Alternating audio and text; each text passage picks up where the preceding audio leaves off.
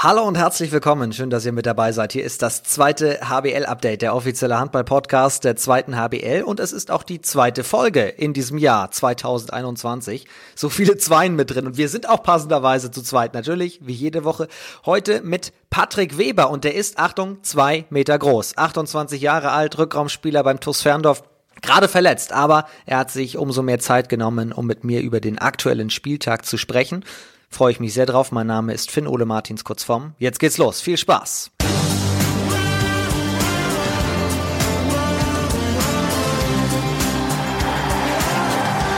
Hallo Patrick. Grüß dich vom.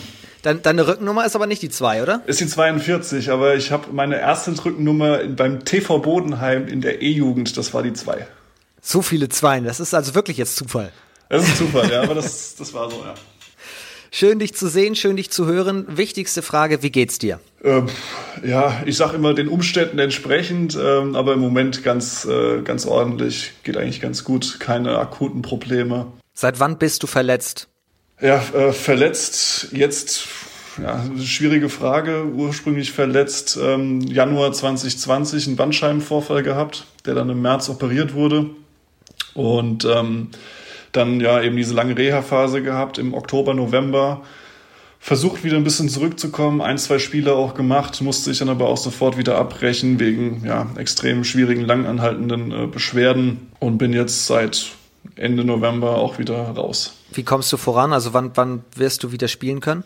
Äh, ja, das ist jetzt gerade aktuell so ein bisschen die Frage. Ähm, also weiß nicht, wie weit wir da jetzt hier so eine Therapiestunde aus dem Podcast machen wollen. Da kann ich auch ein bisschen erzählen über diese Beschwerden. Aber ähm, aktueller Stand ist, dass ich in drei Wochen eine neue Operation terminiert habe, ähm, wo dieses Problem behoben werden soll. Und ähm, die Erwartung ist, dass dann noch so vier Wochen komplette Pause, dann kann ich wieder mit Laufen, Fahrradfahren anfangen und ähm, ich habe die Hoffnung noch nicht ganz aufgegeben, diese Saison noch mal eingreifen zu dürfen. Wir drücken dir sehr die Daumen dafür, dass das schnell wieder bergauf geht. Aber du hast ja auch schon im Vorgespräch gesagt, sehr viel zu Hause. Eigentlich kannst du logischerweise wenig machen. Aber Du nimmst das Ganze positiv, ist mein Eindruck, auf, oder? Du bist sehr optimistisch. Ähm, jetzt bin ich optimistisch, ja. Ich, ähm, du hast recht, ich bin zu Hause, da kann ich natürlich wenig machen. Ich darf aber auch aktuell einfach gar nichts machen. Ähm, ich habe äh, bei dieser Bandscheibenoperation ein äh, Likorleck erlitten. Ähm, das nennt sich jetzt quasi chronisches Likorunterdrucksyndrom, was ich habe. Das wurde leider auch erst im, ja, im Dezember rausgefunden. Ähm, das bedeutet, dass in meinem in meiner Dura, die um die Wirbelsäule liegt, da ist ein kleines Loch drin, da läuft quasi dauerhaft Nervenwasser aus. Das sorgt dafür, dass das Nervenwasser, das auch im Hirn liegt, also in dem das Hirn schwimmt, so ein bisschen absackt, dass da ein Unterdruck entsteht. Und dadurch habe ich halt sehr viele, sehr diffuse Symptome wie Kopfschmerzen, Nackenschmerzen, so einen chronischen Druck auf dem Ohr, als würde man im steigenden Flugzeug sitzen. Und äh, wenn ich dann jetzt irgendwie springen und Bewegungen machen würde, ja, im Prinzip eigentlich jedes Mal kleine Gehirnerschütterungen gefühlt. Und ähm, das macht natürlich Leistungssport unmöglich, das macht aber auch so ziemlich jede andere Belastung und Beanspruchung körperlicher und äh, mentaler Art sehr schwierig und deswegen habe ich relativ wenig zu tun gerade, ja. Aber genau, deine Frage war das, ja. Dass du optimistisch wirst? Genau, deine Frage war ja optimistisch. Ähm, jetzt inzwischen schon, weil ich jetzt eben halt endlich diese ja, diese Diagnose habe. Ich weiß, was es ist. Es war natürlich in den letzten Monaten extrem schwierig, versuchen irgendwie wieder in Leistungssport ranzukommen. Rein körperlich ist das ja nach so einer Bandscheiben-OP schon Herausforderung genug. Dann aber auch noch mit diesen ständigen Problemen zu kämpfen, nicht wissen, was das ist. Da wird man auch einfach ein bisschen Baller im Kopf, dass man sich halt fragt, okay, habe ich jetzt einfach nur Kopfschmerzen, drehe ich nur ein bisschen durch, äh, bilde ich mir das ein?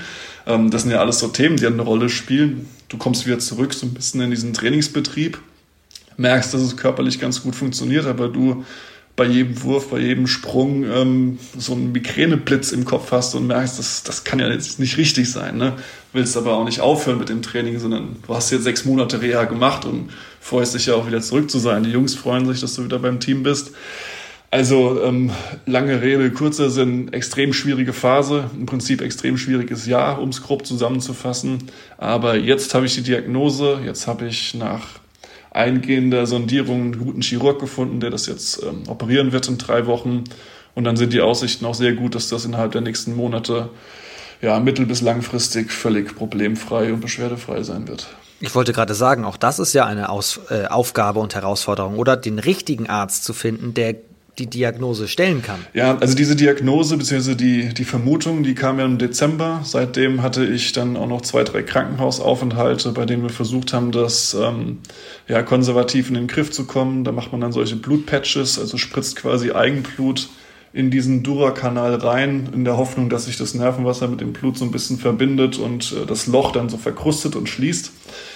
Ähm, das hat aber leider nicht funktioniert. Ähm, danach habe ich dann deutschlandweit äh, nach Chirurgen gesucht mit Unterstützung von ja, ähm, vom Verein und von, äh, von Kollegen, die sich natürlich dann auskennen im Sport, wer dann irgendwie der richtige Neurochirurg für ist. Das ist schon ein relativ spezielles Feld, aber habe dann drei gefunden, habe die dann besucht. Das war so ein bisschen mein persönliches äh, Germany's Next äh, Top Surgeon äh, Casting, wer da jetzt am besten für in Frage kommt. Ähm, letztendlich alles drei Superchirurgen gewesen, die alle ähm, die gleiche Idee haben, was da jetzt zu tun ist. Und ich habe mich dann einfach jetzt für einen entschieden und freue mich richtig auf die OP, ehrlich gesagt, ja, weil das dann hoffentlich irgendwann auch mal zu Ende ist, dieses Kapitel weil du eben ja Licht am Horizont hast, eine, eine Perspektive sich aufgezeigt. Ich habe eine Perspektive, ich habe eine klare Perspektive, ich habe einen klaren Zeitplan, ich habe ähm, jetzt endgültig auch die Hoffnung, dass das dann auch komplett beendet ist und nicht irgendwie neue Notlösungen in der Hoffnung, das jetzt mal zwischenzeitlich in den Griff zu kriegen. Ja. Die Perspektive für heute sieht wie folgt aus. Ich versuche dich ein bisschen abzulenken mit positiven Dingen. Wir wollen über deine Karriere bislang sprechen, deine verschiedenen Stationen,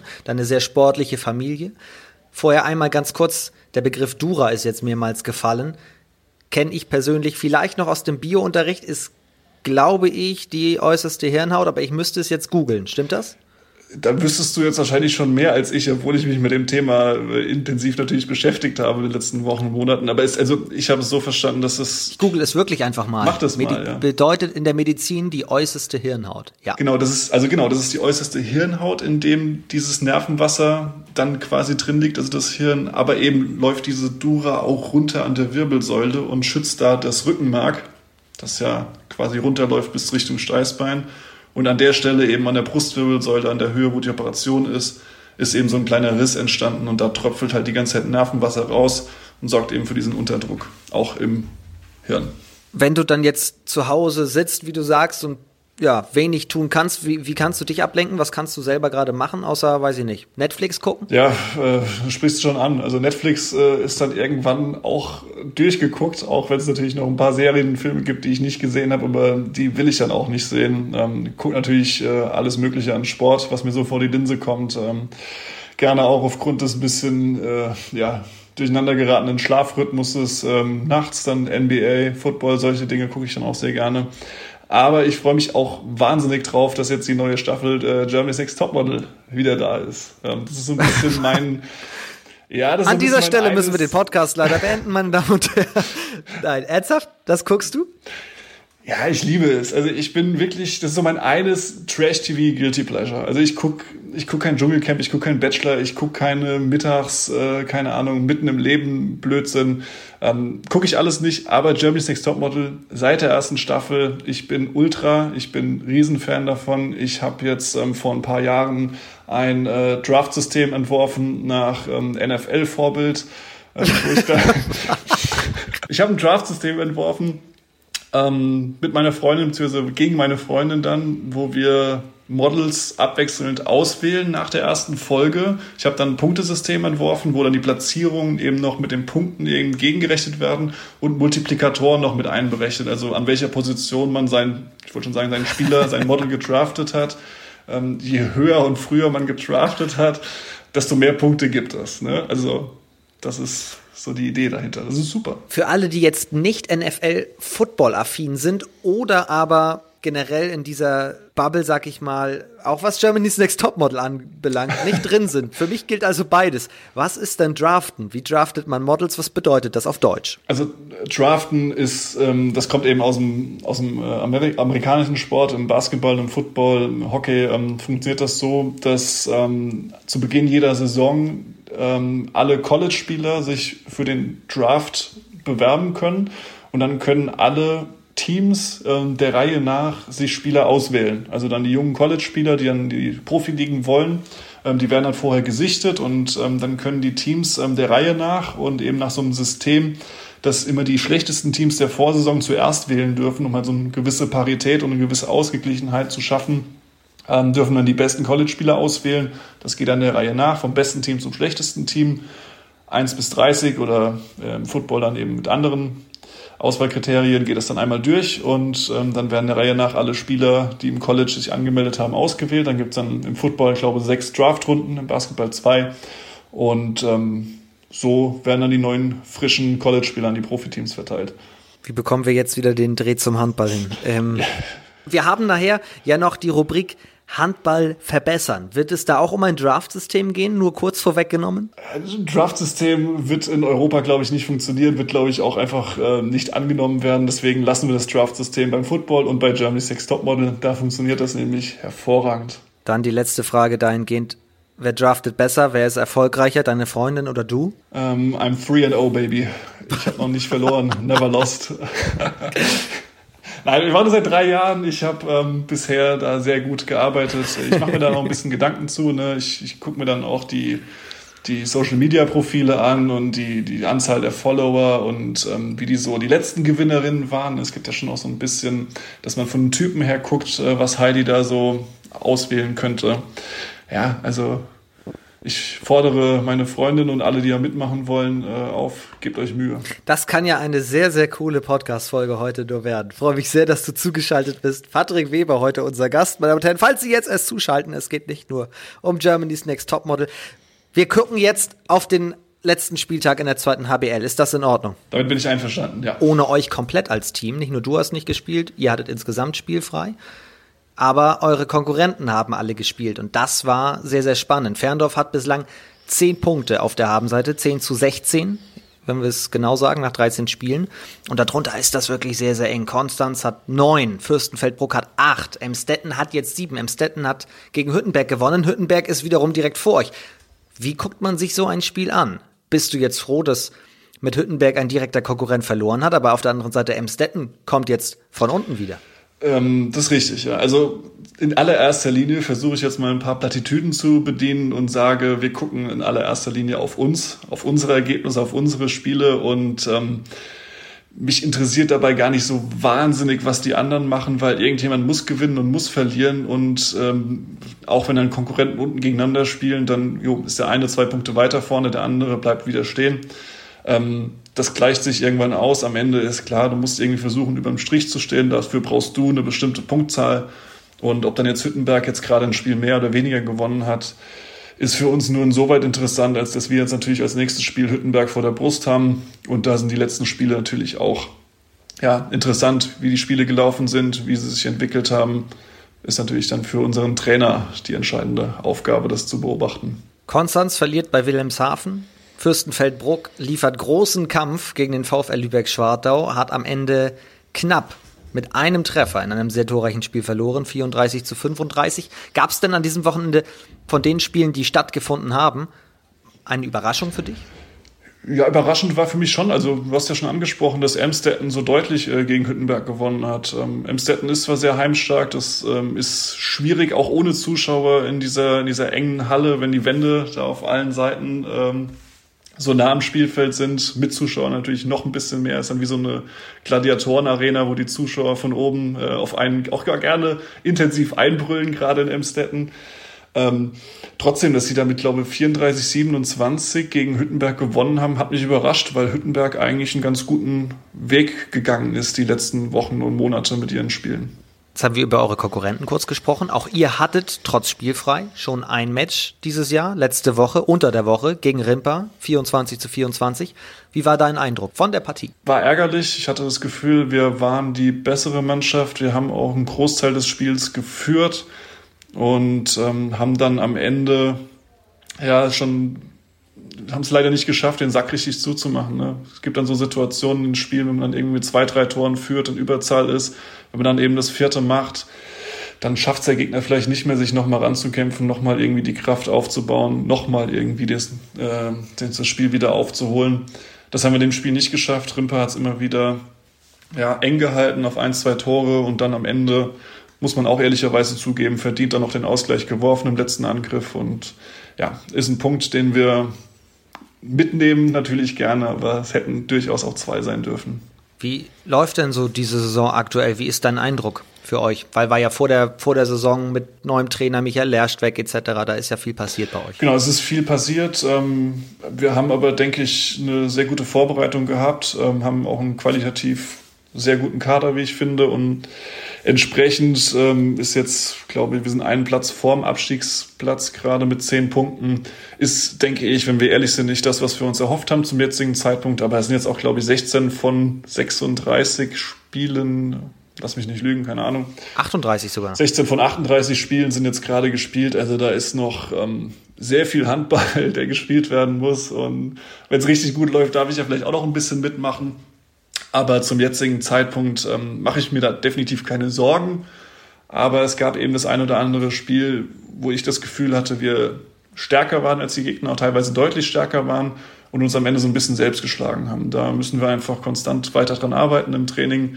Fehler, die wir jetzt gemacht haben, versuchen nicht mehr zu machen, gerne neue Fehler zu machen, an denen man wieder dann wachsen und arbeiten kann, aber versuchen diese sich wiederholenden Fehler ein bisschen zu vermeiden. Das war unser kurzer Rückblick auf den letzten Spieltag. Jetzt schauen wir auf dich. Hinten raus gibt es natürlich auch wieder deine Tipps. Dann gucken wir auf die Partien, die kommen. Du hast es schon angesprochen. Ihr habt Hüttenberg vor der Brust. Da gucken wir gleich drauf. Jetzt geht es aber um dich und um deine Karriere. Patrick Weber. Du sagst, du machst gerade deinen Trainerschein. Seit wann bist du dabei schon? Wie lange? Wie, wie, wie ist es gelaufen jetzt mit der Klausur? Ähm, genau, ich habe mich jetzt für diese Saison beworben. Das sind ja immer solche äh, Jahres, ist ja immer ein Jahresturnus, ähm, diese Lizenzen. Und ich mache jetzt diesen ähm, CB Kompaktlehrgang für Bundesligaspieler. Ähm, da muss man halt eine bestimmte Anzahl an Spielen in der ersten und zweiten Liga gemacht haben. Ähm, entsprechend ist es auch ein sehr interessanter Kurs mit ähm, vielen aktuellen und ehemaligen Kollegen aus der ersten und zweiten Liga, auch sehr, sehr namhafte Typen, äh, wie so ein äh, Christian Zeitz, Martin Strobel, Stefan Schröder, den du auch aus Hamburg äh, noch gut kennst, ähm, die sind da auch dabei und macht sehr viel Spaß. Leider jetzt der aktuelle Lehrgang musste jetzt erstmal online stattfinden. Wir haben uns im September das letzte Mal getroffen, jetzt eine Online-Klausur geschrieben und ähm, ja, ist auch ganz gut gelaufen. Das bedeutet also, du denkst auch schon an später und möchtest Trainer werden? Ich möchte es mir zumindest ähm, offen halten. Ähm, ich habe festgestellt, gerade jetzt in diesem Jahr, wo ich selbst aktiv nicht spielen konnte, ähm, hat man natürlich sehr viel Handball geschaut und ähm, nochmal ein bisschen anderen Blick auch auf äh, meine Lieblingssportart bekommen. Ähm, und das stelle ich eben bei mir jetzt gerade fest, dass ich sowohl im Training als auch äh, bei Spielen immer mehr auch so ein bisschen versuche, diesen Blick äh, ja, den Blick des Trainers da drauf zu kriegen oder zu, zu sehen, warum der Trainer das jetzt macht. Und das ist etwas, was man, glaube ich, als junger Spieler am Anfang noch gar nicht macht. Ne? Da geht man einfach ins Training, äh, packt die Tasche, hoffentlich mit Handballschuhen und Handball und stellt sich in die Halle und lässt sich berieseln und macht halt eben seinen Sport. Und ähm, ja, jetzt je älter ich werde, desto mehr versuche ich da auch ein bisschen so einen Blick drauf zu kriegen. Was passiert da jetzt eigentlich drumrum? Trainingssteuerung, ähm, auch äh, Spiel, Coaching, diese ganze Geschichte. Und ich finde es geil, ich finde es interessant, macht mir wahnsinnig viel Spaß. Inwieweit ich dann später jetzt dann als Trainer aktiv werde, das kann ich aber jetzt noch nicht sagen. Ich würde gerne erstmal schon noch ein paar Jährchen spielen, wenn der Körper mitmacht. Pascal Hens hat am Wochenende bei einer gewissen Pro7-Show auf die Frage, kannst du dir vorstellen, auch einmal später Trainer zu werden, gesagt, pff, ganz schön viel Arbeit als Spieler gehst du hin und das ganze Training ist schon vorbereitet und so weiter. Und als Trainer hast du immer den Haufen Arbeit, Videostudium und so weiter. Klar, du hast auch Co-Trainer mit dabei, aber es ist trotzdem viel Arbeit. Aber das schreckt dich nicht ab. Das schreckt mich jetzt noch nicht ab, wobei diese Trainerausbildung, die zeigt mir dann schon auch auf, dass da wahnsinnig viel Theorie hintersteckt und es ist eben nicht einfach nur ist, ja gut, ich behaupte, ich kann einigermaßen gut Handball spielen. Äh, ich werd, mir wird schon was einfallen, um irgendwie den Jungs oder den Mädels äh, Handball zu vermitteln. Das ist es halt nicht. Da steckt sehr viel äh, Didakt, äh, Didaktik dahinter, sehr viel Methodik, sehr viele Techniken ähm, und eben auch sehr viel Arbeit. Als dann im ersten Lehrgang der, ähm, ja, der Dozent, der Lehrgangsleiter erstmal gesagt hat, ähm, 90 Minuten Trainingseinheit, das bedeutet mindestens 90 Minuten Trainingsvorbereitung, habe ich auch erstmal so gedacht, bei acht Trainingseinheiten in der Woche plus Videostudium fürs Spiel. Also klar, ein Bundesliga-Trainerjob, das ist äh, ein Fulltime-Job. Hast du schon eine Jugendmannschaft mal trainiert? Ich habe ähm, schon eine Jugendmannschaft trainiert. Ich trainiere auch aktuell hier die C-Jugend beim TuS Ferndorf ähm, mit einem Trainer zusammen. Allerdings äh, ist da ja jetzt seit Monaten komplett Ebbe. Wir versuchen das jetzt wieder so ein bisschen, ja, ein bisschen Routine reinzukriegen, auch für die Jungs. Ähm, ist ja eine Katastrophe, ne? gerade in dem Alter oder bei Kindern, Jugendlichen jetzt seit einem Jahr mehr oder weniger durchgängig in Quarantäne zu sein, nicht äh, Sport machen zu können, nicht mit Freunden treffen zu können. Das ist für uns Erwachsene schon mega schwierig.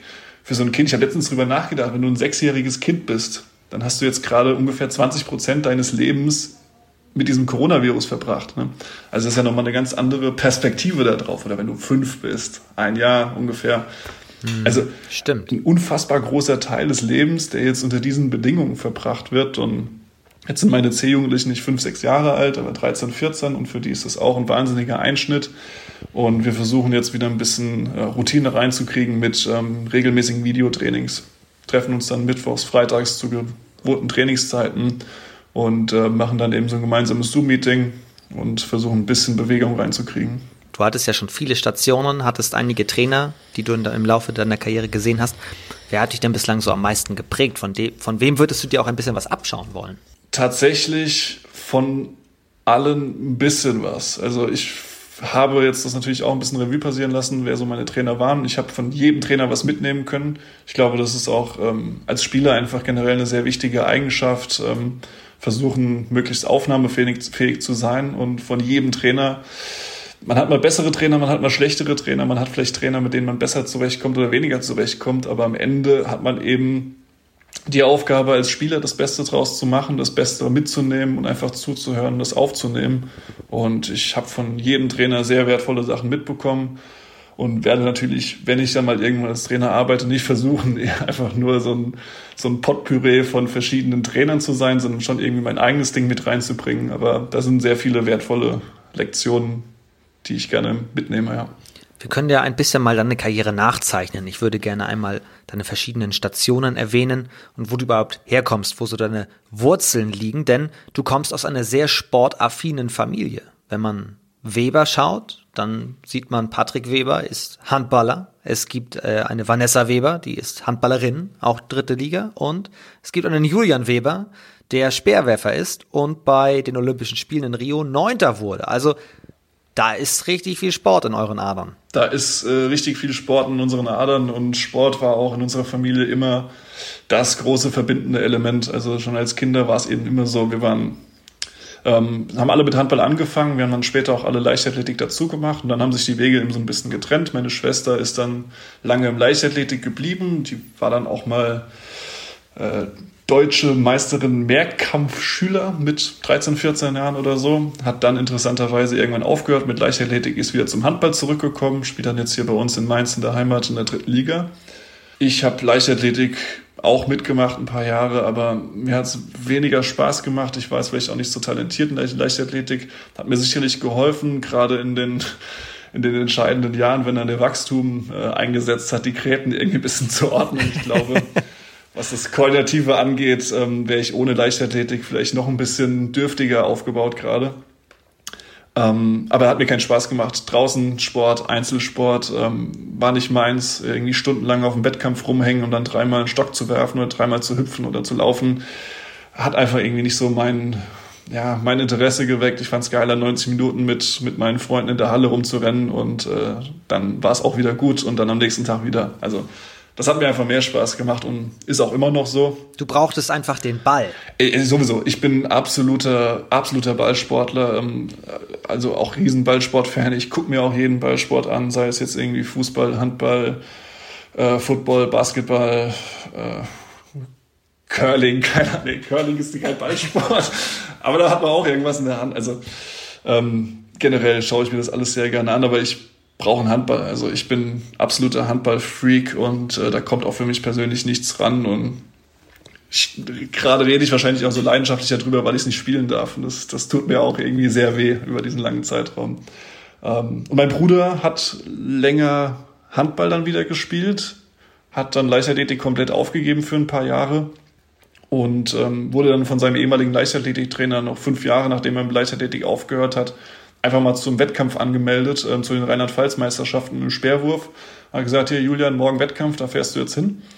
Und dann ist er hingefahren, ist Rheinland-Pfalz-Meister geworden und äh, dann war dann irgendwie zu sagen, war dann irgendwie klar, okay, das musst du weitermachen. Also da ist, da ist so viel Potenzial da und das hat er dann auch seitdem durchgezogen. Die Frage ist ja, wie koordiniert man das als Familie, wenn alle am Wochenende ein Spiel haben oder einen Wettkampf? Wer geht eigentlich wann wohin, wenn man sich auch gegenseitig mal anfeuern möchte? Äh, über die Frage werden sich meine Eltern wahrscheinlich sehr freuen, weil ich glaube, ich, also ich, ich weiß nicht, wie sie es geschafft haben. Ähm, bei Harry Potter gibt es ja diesen Zeitumkehrer, ne, den Hermine hat, in dem sie immer so die Uhr zurückdrehen kann. Um, also so, so ein Ding müssen meine Eltern auch haben, weil ja, ich, also drei Kinder in drei verschiedenen Handballvereinen zwischenzeitlich plus Leichtathletik, also Handballspiele, Wettkämpfe und irgendwie, zumindest in meiner Erinnerung, ist es so, dass die immer überall dabei waren. Also unfassbare, beeindruckende Leistung von meinen Eltern. Das ist wahrscheinlich die größte sportliche, sportliche Leistung an dem ganzen Thema.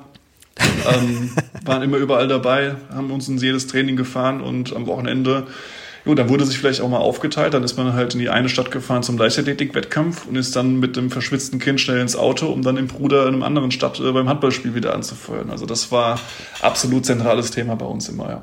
Sind Sie noch immer am Start, wenn du spielst? Oder wenn deine Schwester spielt? Oder, oder waren Sie in Rio? In Rio waren sie nicht. Ähm, da gab es ja die Geschichte auch mit diesem ähm, Zika-Virus, hieß das. Oh ja, ich erinnere ich. mich, ja. Also das war generell, also hätte man machen können, haben sie auch überlegt, aber haben sich dann dafür entschieden, ähm, zu Hause zu bleiben, weil die zwei Wettkämpfe auch relativ weit auseinander waren, ähm, zeitlich. Also war jetzt generell nicht ähm, so optimal die Möglichkeit, dann nach Rio runterzufahren, aber sie sind ähm, immer überall dabei. Also auch wenn es irgendwo ein Testspiel ist, das jetzt nur zwei Stunden von zu Hause weg ist, äh, gerade jetzt ich jetzt im Handball war jetzt auch ein bisschen weiter weg von zu Hause. Wenn sie dann mal die Möglichkeit haben, wieder ein Live-Spiel zu sehen, sind sie immer dabei. Sie sind auch nach Balingen runtergefahren. Als ich dann meine ersten Schritte in der ersten Bundesliga machen konnte und durfte, waren sie natürlich auch dabei und ähm, verpassen nichts mehr. Also Chapeau mal an alle Eltern, die sich so für ihre Kinder einsetzen, logischerweise. Liebe Grüße an dieser Stelle. Es ist ja schon etwas Besonderes, wenn alle Kinder dann so hochklassig auch Sport treiben. Das bedeutet ja aber auch im Vorfeld, dass man sehr ehrgeizig sein muss. Man muss gewissen Ehrgeiz entwickeln. Wie ist denn das dann, in so einer ehrgeizig sportlichen Familie aufzuwachsen? Unterstützt man sich gegenseitig oder entstehen da vielleicht auch Rivalitäten ein bisschen, so im, im jugendlichen Alter, sag ich mal? Also, ja, wie beantworte ich? sag mal so, ein Spiel, ein Brettspiel Risiko haben wir nie beendet, glaube ich. ich, glaub, ich kann mich nicht erinnern, dass wir es jemals geschafft haben, Brettspiel wirklich zu Ende zu spielen. Ähm, also nee, wir waren. Es gab ja noch keinen Videoschiedsrichter damals. Also es gab keinen Videoschiedsrichter hier so Videoschiedsrichter mal zeigen, äh, der es mal reingucken kann. Nee, ähm, das war schon immer klar mit Ehrgeiz, aber einfach, weil es das Spaß gemacht hat. Also es war jetzt nie irgendwie verkrampft und ich muss jetzt besser sein als der und gegeneinander kämpft, sondern einfach, weil es Spaß gemacht hat, sich zu messen. Ich glaube, das ist ja generell so ein Ding für Kinder. Auch jetzt wieder, was ich hier beim Trainerschein lerne, wenn man Kinder motivieren will, mach einfach einen Wettkampf draus. Ne? Also aus irgendeinem Trainingsübung sag hier zwei Mannschaften, wer besser ist, gewinnt. Brauchst du keine Belohnung, brauchst du nichts. Einfach nur dieser Wettkampfcharakter, der fördert halt massiv die Motivation. Und das hat uns ja. wahnsinnig viel Spaß gemacht und war dann auch im Alltag eben. Ne? Wenn man dann irgendwo im Sport dann unterwegs ist, dann misst man sich dann auch da wieder und aber es ging immer nur um Spaß und wahnsinnig große Leidenschaft für das ganze Thema und deswegen war das, glaube ich, auch ganz gut so für uns. Wo hast du denn oder auf welcher Platte hast du deine ersten handballerischen Schritte absolviert? Das war dann beim TV Bodenheim, bei meinem, ähm, ja, ich sage jetzt mal Heimatverein, ist nicht ganz unser Heimatort, aber halt ein Ort weiter, in meinem Kaff da. Wo liegt das? Also in Mainz. Ich komme aus Mainz. Ähm, in meinem kleinen Fort in Mainz äh, gab es einen Handballverein, deswegen einen Ort weiter beim TV Bodenheim. Das war dann so mein erster Jugendverein. Bei den kleinen Jungs da, bei Beanies, Minis ab fünf Jahre dann da aktiv gewesen. Ja. Irgendwann, das ist so deine erste, kann man sagen, richtige Station gewesen, warst du bei der SG Saulheim. Wie waren die Schritte bis dahin? Weil da warst du so als Volljähriger dann da bin ich dann im ersten A-Jugendjahr, äh, im zweiten A-Jugendjahr hingekommen, habe dann noch ein Jahr A-Jugend-Regionalliga mitnehmen können und habe dann da in Saulheim erstmal so aktiv richtig gespielt. Ähm, ich bin dann in der Jugend von Bodenheim ähm, noch nach Hochheim gewechselt auf die andere Rheinseite. Ähm, einfach weil es in meiner Jugend damals keine Mannschaft mehr gab. Also das ist ja das Problem bei vielen solchen kleinen Vereinen, dass dann so ab D-Jugend, ähm, D-Jugend, C-Jugend äh, andere Interessen in den Vordergrund treten und ähm, viele Jungs und Mädels dann auch nach und nach ähm, ja, die Vereine verlassen. Wir haben dann keine neue C-Jugend zusammenbekommen, deswegen bin ich nach Hochheim. Hab dann da noch ein paar Jahre gespielt bis zur. Das ist dann Rheinhessen? Wir sind Rheinhessen, ja. Mainz, Reuhesse, ja. Andere Rheinseite, Hessen. Ganz andere Geschichte. Entschuldigung, ich lerne auch noch was dazu. Tut mir leid. Ja, ja alles klar. Genau, und ähm, das war dann Hessen. Da habe ich dann ähm, ja, bis zum ersten A-Jugendjahr gespielt und bin dann wieder nach Reuhesse zurück nach Saulheim. Und da hast du, und das ist der erste Fakt, den man findet über dich, einmal über 200 Tore geworfen. Wie ging das denn? Das war Oberliga in Saulheim. Ich habe da teilweise sogar links außen gespielt und Rückraum links und äh, meine Devise auf Außen war lang flach werfen. Das hat irgendwie ganz gut funktioniert. Und so sind dann irgendwie auch äh, die Tore zusammengekommen, ja. Und da hast du dir dann einen Namen gemacht in der Region, denn irgendwann kam der Wechsel nach Balingen. Also da muss ja in der Zwischenzeit, lag es nur an den 200 Toren oder was war der Knackpunkt? Das ist eine gute Frage. Also was der Knackpunkt am Ende war, das kann ich gar nicht genau sagen. Ähm, auf jeden Fall wurde ich dann äh, eingeladen ähm, vom HBW Balingen-Waldstätten mal zum Probetraining vorbeizukommen. Das war für mich äh, eine wahnsinnig aufregende Sache, weil es ging ja in erster Linie darum, dass ich für die Drittligamannschaft, für die zweite Mannschaft dann auflaufen sollte, wenn das Probetraining erfolgreich gelaufen ist. Zu dem Zeitpunkt hatte aber die zweite Mannschaft schon Trainingspause. Also habe ich dann bei der ersten Mannschaft drin mittrainiert. Und das war für mich aus dem kleinen Handballrein Hessen dann nach Balingen ähm, mit Martin Strobel, Christoph Teuerkauf, Fabian Böhm und solchen ähm, Charakteren dann da so ein Probetraining machen zu können, eine unfassbar große äh, Erfahrung. Ich war wahnsinnig aufgeregt. Man muss ja sogar dazu sagen, das Absurde ist, ich bin ja in dieses Probetraining gekommen und habe bis dahin nicht einmal mit dem Harzball Handball gespielt. Wir hatten Harzverbot in Rheinhessen. Bitte? Ja, ja, wir haben Harzverbot in Rheinhessen. Ich habe noch nie einen Harzball, also ich hatte mal einen Harzball in der Hand, aber ich habe noch nicht ein Training mit dem Harzball gemacht, bin dann nach Balingen zu einem Erstligateam ähm, gekommen und habe da Probetraining gemacht. Und wie groß war die Umstellung? Ja, die, die Umstellung, ich habe ähm, versucht dann irgendwie in den ersten Minuten mich so schnell wie möglich an diesen, an diesen Ball zu gewöhnen, dass ich nicht jetzt gleich irgendwie beim Torwart einwerfen, äh, beim äh, links-rechts hochwerfen, den Torwart einen Ball auf die Füße werfe und Rolf Brack dann direkt sagt, so, ja, Patrick, äh, schön, dass du da warst, mach's gut, ne? Also, das hat aber trotzdem gut funktioniert, es offenbar. Hat scheinbar gut funktioniert. Ich bin ähm, drei Tage in Balingen geblieben, habe dann auch irgendwie drei, vier Trainingseinheiten mitgemacht und ähm, ja, da hat Rolf mir schon signalisiert, ähm, dass er das ganz gut fand. Ähm, habe dann auch mit Eki Notdorf gesprochen, der, der Trainer von der zweiten Mannschaft war, der es natürlich dann auch mit beobachtet hat und haben dann schon beide mir vermittelt, dass das sehr, sehr gut aussah und sich das gut vorstellen können. Und da ging es eigentlich relativ schnell. Ähm, dass äh, dann ein Vertrag unterschrieben wurde und ich dann das erste Mal von zu Hause weggezogen bin und dann in Balingen zwei Jahre gespielt habe. Und dann hast du dich etabliert in der Bundesliga. Du bist dann nach Friesenheim gegangen und du warst Bundesligaspieler. Ich war dann irgendwann Bundesligaspieler. Ähm, witzige Anekdote vielleicht noch aus dieser Balinger Zeit. Ich gerade wenn wir jetzt mal diese Reichweite hier haben, diesen Podcast, ich fordere mal heraus, ich behaupte, ich bin der Spieler, der den schnellsten Sprung von der Kreisliga in die erste Bundesliga geschafft hab, hat. Ich habe im Mai 2013 in Saulheim der dritten Mannschaft ausgeholfen, die Kreisliga spielt. Da ging es noch ein bisschen um äh, Abstiegs zu vermeiden, äh, habe ich da ausgeholfen. Mai 2013 und habe ach, am 28. August, wenn ich mich nicht täusche, 2013 mein erstes Erstligaspiel gegen die Rhein-Neckar-Löwen gemacht.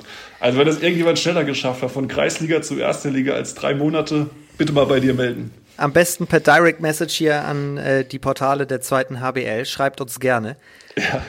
Das ist eine steile These, habe ich im ersten Moment gedacht. Aber wenn du die Daten noch einmal sagst, dann und werden wir die so nackt gegenüberstellen, ist es gar nicht so unrealistisch. Sag noch einmal bitte die Daten. Ähm, Mai 2013 Kreisliga, dritte Mannschaft Saulheim.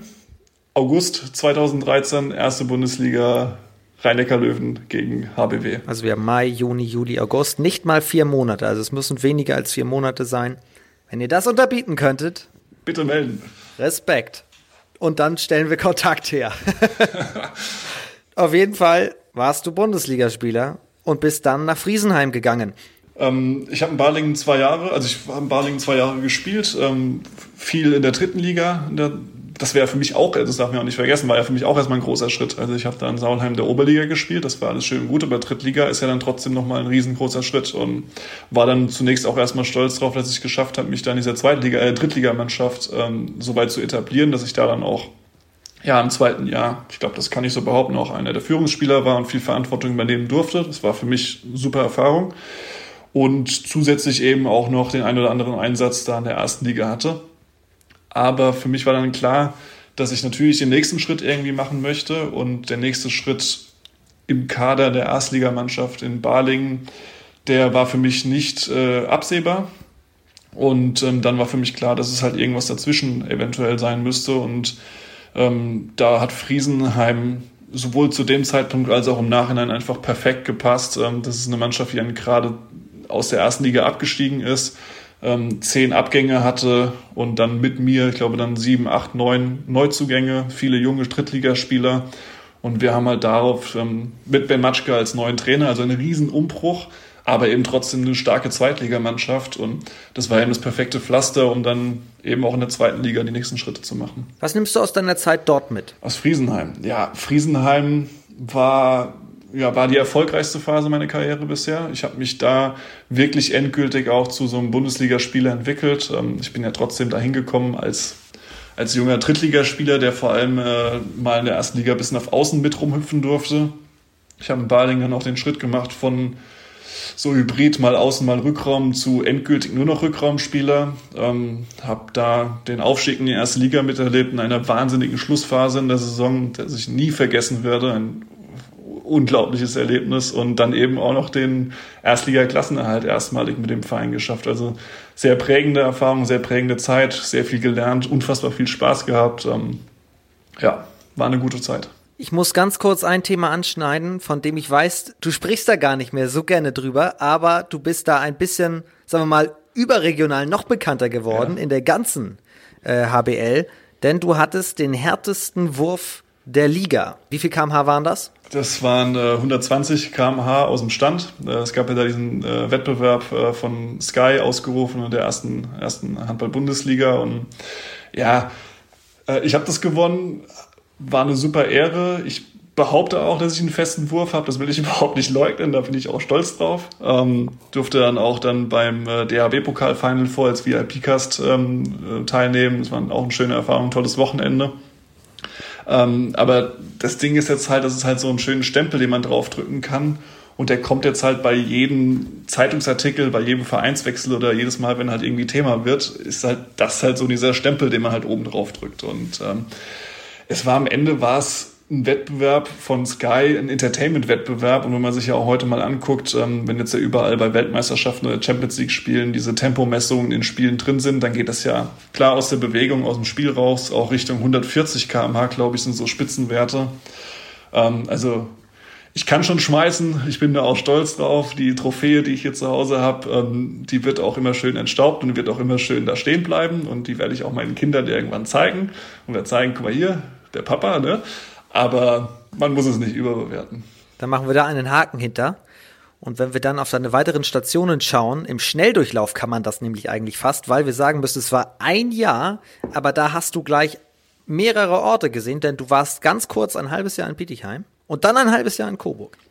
Bietigheim, also ich war drei Jahre in Friesenheim und bin dann zur Saison 18, 19, richtig 18, 19 nach Bietigheim gewechselt. Die sind äh, zu dem Zeitpunkt gerade in die erste Liga aufgestiegen. Ähm, also war halt wieder ähnliche Voraussetzungen wie in Friesenheim. Ähm, Erstliga-Aufsteiger, aber natürlich Top-Favorit auch auf den Abstieg und. Schön ausgedrückt. naja, gut, ich will jetzt nicht sagen, Abstiegskandidat. Ich weiß, ja. was du meinst, ja. Ähm, klingt aber, klingt gar nicht schlecht. Es klingt ein bisschen so. schöner als Abstiegskandidat Nummer eins, ne? Du bist Top-Favorit. Das kann man immer schön, kann man so verwenden. Ähm, ja, auch da Trainerwechsel von äh, Hartmut Meyerhofer, der da sehr lange erfolgreiche Arbeit gemacht hat, den Aufstieg geschafft hat, dann auf einen ähm, ja, relativ jungen Trainer mit Ralf Bader, der dann diese Erstligamannschaft übernommen hat. Und ähm, ja, das war dann äh, die nächste Station nach Friesenheim und da muss ich jetzt einfach im Nachhinein konstatieren, ähm, es hat nicht so funktioniert, wie wir uns das alles vorgestellt haben.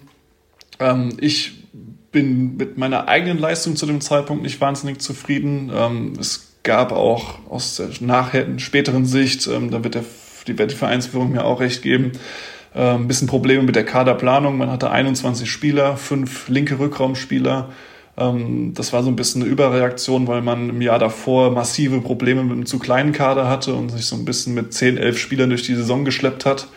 Und hat man gesagt, okay, das wollen wir verhindern, hat einen sehr großen Kader geplant für die erste Liga. Und ähm, ja, dann haben wir uns im Winter zusammengesetzt, haben das so alles ein bisschen Revue passieren lassen und ähm, waren uns dann eigentlich soweit einig, ähm, dass es, wenn ich das möchte, durchaus eine andere, ja, einen anderen Verein suchen kann, weil einfach die Kaderzusammenstellung so war, dass es wenig Sinn gemacht hat mit 21 Leuten und mit mir als äh, einer von fünf Rückraumspielern. Ähm, der Trainer hat dann eben auch entsprechend auf andere Spieler mehr gesetzt. Das musste ich dann akzeptieren und ähm, ja, dann ist dadurch eben dieser Wechsel im Winter ähm, zu Coburg zustande gekommen, weil die eben gerade mit Christoph Neu halt auch einen verletzten Halblinken hatten. Und von daher hat das ganz gut gepasst. Winterpause, Wechsel nach Coburg, auch da nur ein halbes Jahr geblieben. War diese Erstligakarriere dann irgendwann in Gefahr, wenn man so schnell, so oft den Verein wechselt? Oder so oft, so schnell, so rum? Ähm, naja, gut, ich habe seitdem nicht mehr Erste Liga gespielt. Also sag du es mir, ob die Karriere dann in Gefahr war. Nee, ähm, nein, ist, also der Wechsel nach Coburg, das war von Anfang an so geplant, dass das so ein äh, Kurzzeitengagement für ein halbes Jahr war, weil eben Christoph Neuhold einen langfristigen Vertrag hatte und äh, jetzt eben durch diese Bandscheibenverletzung auch jetzt erstmal eine Weile ausgefallen ist. Aber es war klar, dass dann zum Sommer hin der Kader wieder einigermaßen stehen würde und sollte nicht irgendwas Außergewöhnliches passieren, war das so der Plan.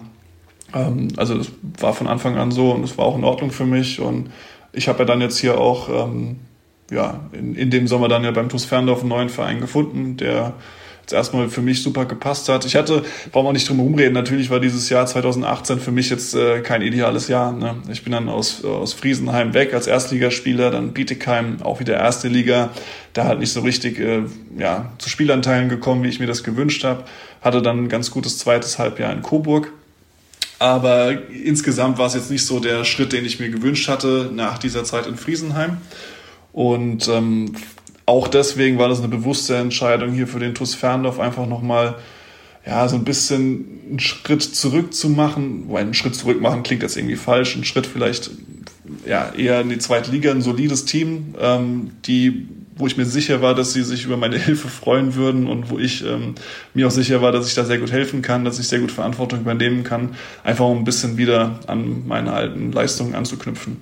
Und das hat ja dann auch bis ähm, zur Bandscheiben-OP ganz gut geklappt, würde ich sagen. Was sind denn neben wieder gesund werden, Spielanteile bekommen und dann erstmal nach der Verletzung wieder richtig reinkommen, aber was sind denn deine Ziele, handballerisch gesehen, wenn alles mit äh, grünem Daumen, mit, mit Daumen hoch sozusagen wieder läuft?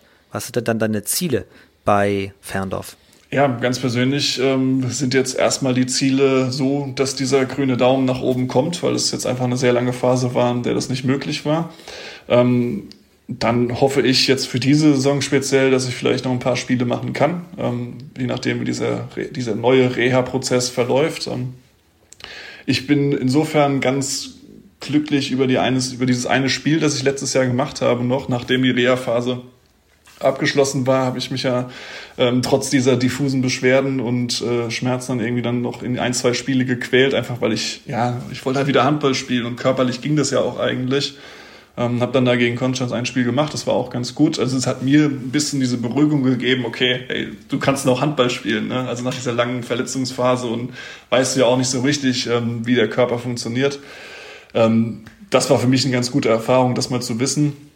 Ja, jetzt ist erstmal wieder ja, dann eine neue OP angesetzt, eine neue Reha-Phase, die dazukommt. Hoffentlich noch ein paar Spiele machen diese Saison.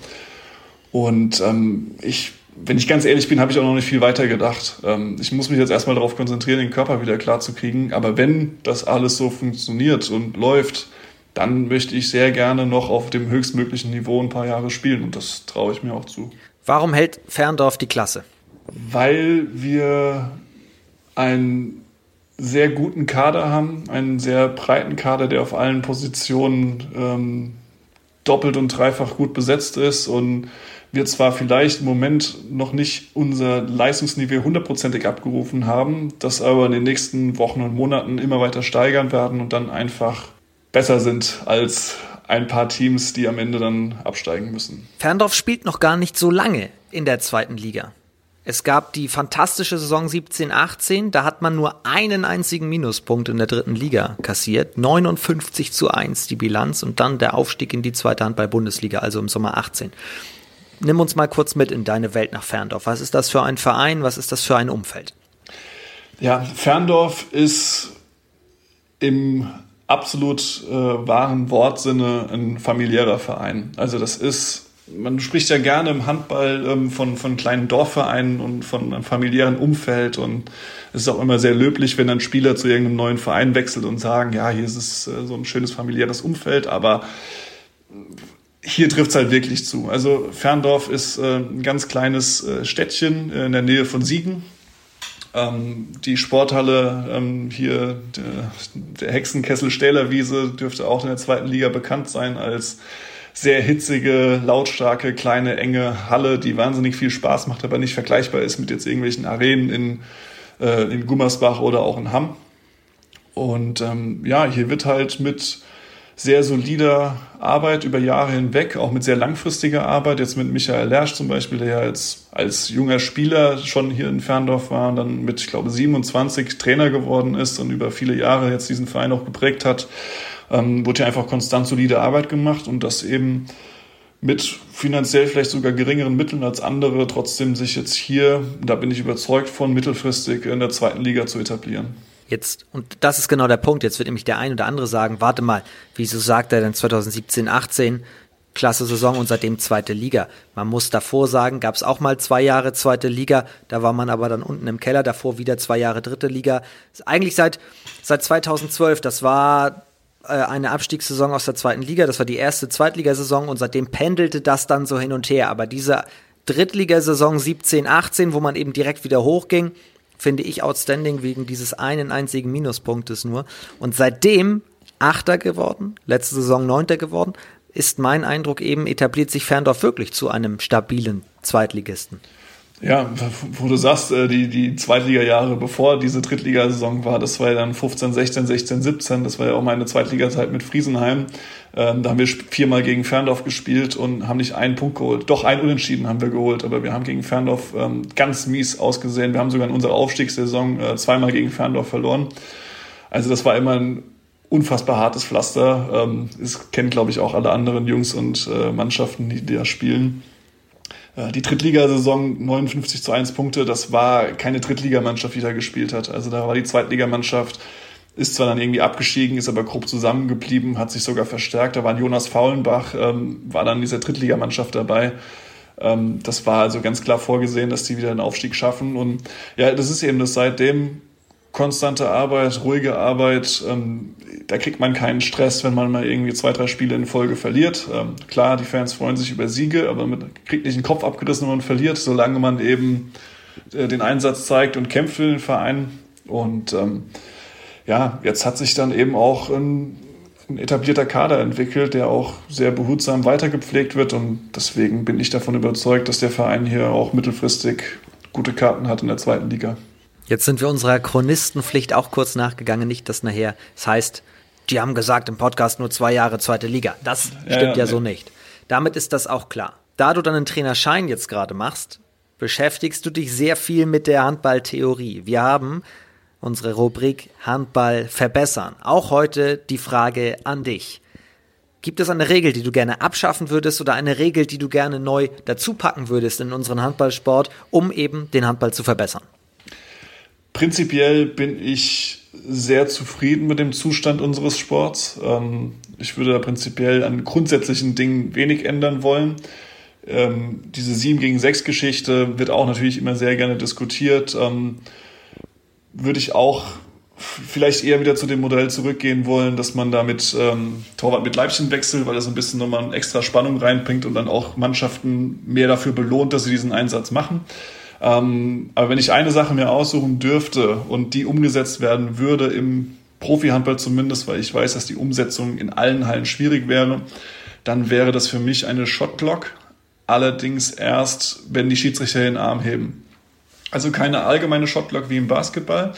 Würde das Handballspiel ganz normal weiterlaufen wie bisher, weil ich nämlich glaube, dass unsere Schiedsrichter ein extrem gutes Gefühl dafür haben, wann der Arm zu heben ist, wann Zeitspiel angezeigt werden muss. Ich aber nicht zufrieden damit bin, wann, nachdem der Arm gehoben wird, äh, dann auch abgepfiffen wird. Ich finde diese Regelung mit sechs Pässen ähm, wird dem Ganzen nicht wirklich gerecht, ähm, weil sechs Pässe können sehr lange dauern, können sehr schnell vorbei sein. Man kann da sehr viel provozieren, man kann in den Freiwurf gehen, nochmal ein Pass, nochmal ein Pass. Die Schiedsrichter müssen auch hier entscheiden, lassen wir sechs Pässe auslaufen oder pfeifen wir schon nach drei oder vier Pässen ab, was dann für alle Mannschaften immer ein Riesenschock ist, weil dann immer alle sagen, ja, wie, sechs Pässe, sechs Pässe. Also das gefällt mir nicht so wahnsinnig gut. Von daher wäre mein Wunsch, Schiedsrichter heben den Arm. Ab dem Moment läuft ein Shotblock von, sagen wir, acht Sekunden. Und ähm, die wird dann auch immer sofort unterbrochen, wenn es einen Freiwurf gibt, wie es dann ähnlich im Basketball ist. Also bei jeder Unterbrechung sofort Shotblock unterbrechen.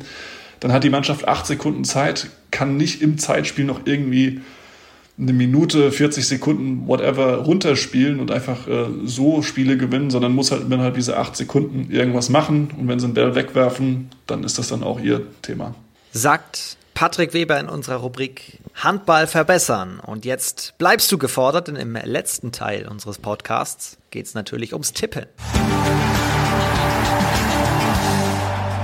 Eigentlich würde ich jetzt starten mit einer absoluten Top-Partie. Hamburg gegen Hamm. So hätte nämlich auch die Woche starten sollen mit einem Nachholspiel. Aber schon wieder muss Hamburg gegen Hamm verlegt werden. Diesmal liegt es an Schneefall. Liegt bei euch eigentlich auch gerade Schnee? Bei uns liegt auch Schnee. In Siegen, also Siegen in der Region, ähm, ist unfassbar viel Niederschlag. Ähm, ich bin das aus Mainz nicht ganz so gewohnt, aber hier freut man sich regelmäßig über Regen und äh, bei den Temperaturen jetzt auch über Schnee. Und wir haben ja auch schön, schöne Eisglätte und äh, alles weiß.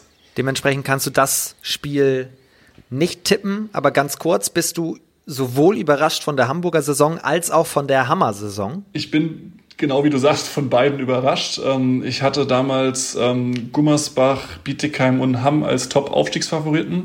Zumindest bei Gummersbach scheint das ja einigermaßen hinzuhauen. Bietigheim hat am Anfang wahnsinnige Probleme, aber die sind jetzt auch langsam in der Spur.